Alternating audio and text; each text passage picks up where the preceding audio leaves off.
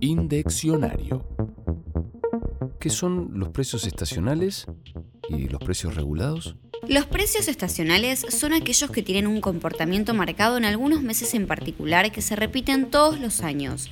Por ejemplo, el precio de la ropa en los cambios de temporada, los bienes y servicios asociados al turismo durante las vacaciones o las frutas y verduras de estación.